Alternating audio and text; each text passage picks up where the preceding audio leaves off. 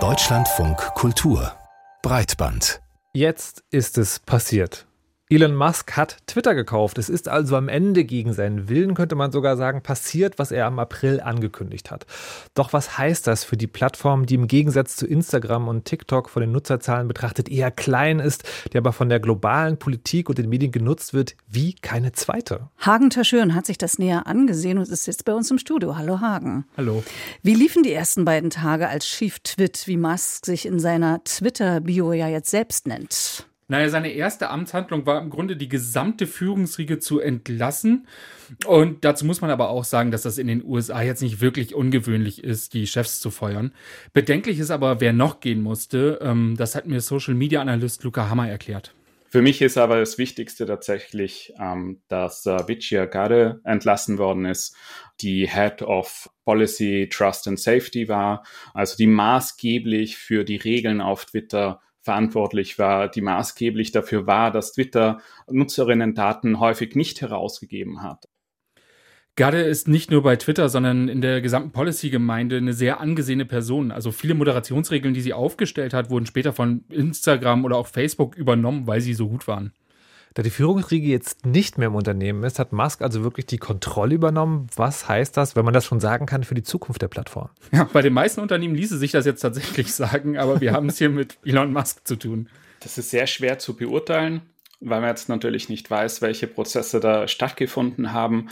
Und dazu immer kommt, dass Musk sich selbst wie ein Troll verhält. Also ich würde ihn deshalb auch als Troll bezeichnen. Wie er auf Twitter kommuniziert, ist einfach so sehr darauf ausgelegt, möglichst viel Aufmerksamkeit zu erzeugen. Und möglichst viel Aufmerksamkeit erzeugen heißt, vor ein paar Tagen hieß es noch, ich feuer 75 Prozent der Twitter-Belegschaft, davon ist jetzt schon nichts mehr übrig. Also zuverlässige Vorhersagen zu treffen, ist bei Musk ziemlich schwer. Trotzdem herrschte auf der Plattform, aber auch in den Medien insgesamt wirklich so eine Art Weltuntergangsstimmung. Woher kommt die denn?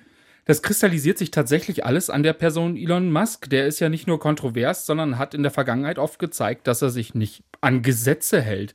Äh, Markus Berkedahl von Netzpolitik zu Org hat zum Beispiel Bedenken geäußert, ob er sich denn jetzt an Europas Regulierungsmaßnahmen wie den Digital Services Act halten wird. Und auch EU-Kommissar Thierry Breton hat sich geäußert, auf Twitter, wo sonst, ähm, äh, dass der DSA halt gilt. Es gibt also definitiv Bedenken. Und wichtig ist auch zu bedenken, welche Aussagen Musk im April schon von sich gegeben hat. Also Twitter soll eine Free Speech Plattform werden mit wenig Moderation, was in der Vergangenheit gezeigt hat, dass das mehr rechte Inhalte bedeutet, mehr, Verschw äh, mehr Verschwörungsideologien, mehr Hass. Das kann man an Plattformen wie Parler sehr gut beobachten.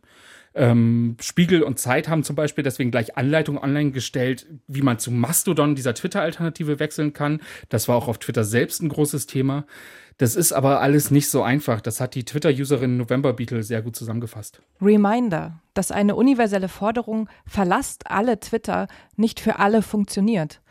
Besonders Marginalisierte haben sich hier über Jahre Communities aufgebaut und Schutzmechanismen gegen Anfeindungen parat, die sich nicht anderswo sofort replizieren lassen. Und ich meine, dass das im kleinen Kreis schon schwierig ist, weiß jeder, der mal versucht hat, seinen Freundeskreis oder seine Familie von WhatsApp zu Signal umzuziehen. Das ist ein ganz schön schwieriges Unterfangen. Aber eben eins, was jetzt gerade so die Gefühle so ein bisschen auch bestimmt, weil der Tenor, der sich daraus ablesen lässt, ist ja dann doch eindeutig, Twitter geht, so glaubt man zumindest hierzulande, vor die Hunde. Aber wenn man in die US-Medien guckt, sieht das ein bisschen anders aus, oder? Genau, die nehmen Musk einfach weniger bei seinem Wort, weil es einfach nicht sehr glaubwürdig ist. Ähm, und da wird auch viel mehr die wirtschaftliche Perspektive von Twitter mitgedacht. Neela Patel, Chefredakteur von der Tech-Seite The Verge, hat zum Beispiel einen Artikel Welcome to Hell, Elon, geschrieben. Und der bringt da sehr gut auf den Punkt, was Twitter eigentlich ist oder jedes andere Social Network auch, nämlich die Moderationsrichtlinien. Das ist das, was die Nutzererfahrung ist, nicht die Technologie dahinter. Und das entscheidet eben auch, ob Leute auf der Plattform bleiben oder nicht. Und da reicht es dann schon, wenn ein paar große Namen die Plattform verlassen, weil sie keine Lust mehr haben. Und selbst auf Twitter haben wir ein extremes Power Es gibt relativ wenige Accounts, die riesig sind, die, die sehr wichtige Knotenpunkte sind, die dafür sorgen, dass viele andere Accounts wiederum da bleiben. Und wenn jetzt tatsächlich mehrere von den zentralen Figuren die Plattform verlassen, Politikerinnen, Journalistinnen, dann wird der Rest relativ schnell folgen. Weil, warum sind so viele Politikerinnen auf der Plattform? Weil so viele Journalistinnen auf der Plattform sind. Warum sind die Journalistinnen dort? Weil die Politikerinnen und andere interessante Personen dort sind. Und das Problem hat Elon Musk selbst auch erkannt. Also einer seiner ersten Tweets war gleich, hey, liebe Werbekunden, wir moderieren natürlich auch weiter. Wir machen hier nicht komplett Free Speech, weil was mögen Werbekunden nicht? Neben Misogynie auftauchen, neben Antisemitismus auftauchen, neben Rassismus auftauchen. Und gestern ist er sogar noch einen Schritt weiter gegangen und hat angekündigt, ich treffe überhaupt keine Moderationsentscheidung. Da installieren wir jetzt so ein unabhängiges Gremium, was da Richtlinien aufstellt äh, und solche Entscheidungen treffen wird.